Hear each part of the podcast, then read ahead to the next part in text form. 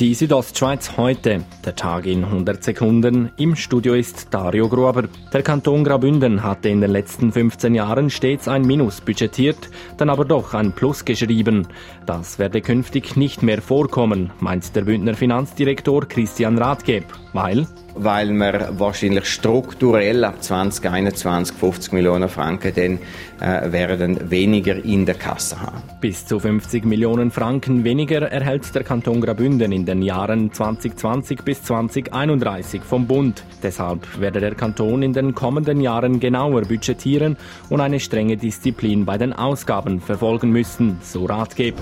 Heute hat die Bündner Regierung auch ihr Programm für die Jahre 2021 bis 2024 vorgestellt. Zur Frage, wie Grabünden in fünf Jahren aussehen soll, sagt Regierungspräsident John Domenic Parolini. Ich gehe davon aus, dass der äh, Kanton Graubünden ein attraktiver Wohn-, Arbeits- und Bildungskanton sein wird. Die Ziele im neuen Regierungsprogramm beinhalten unter anderem die Bereiche von Bildung, Digitalisierung, Sprachenerhalt und Klimawandel.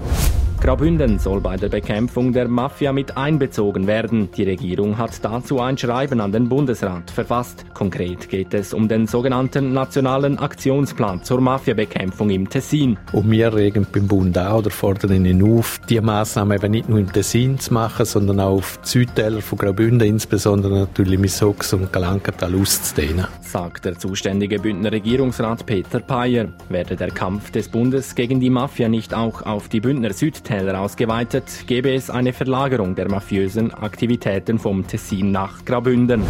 Die olympische Flamme befindet sich zurzeit auf einer Reise durch alle Kantone der Schweiz, denn im Januar finden in Lausanne die Olympischen Jugendwinterspiele statt. Heute wurde die Flamme auf dem Churer Kornplatz von Marco Büchel entfacht. Ein spezieller Moment, wie der ehemalige Skirennfahrer sagt. Weil diese Seite der Olympischen Spiele habe ich persönlich noch nie erlebt. Ich habe das noch nie machen dürfen. Von dem her ähm, ist es sehr bewegend für mich und, und, und sehr spannend.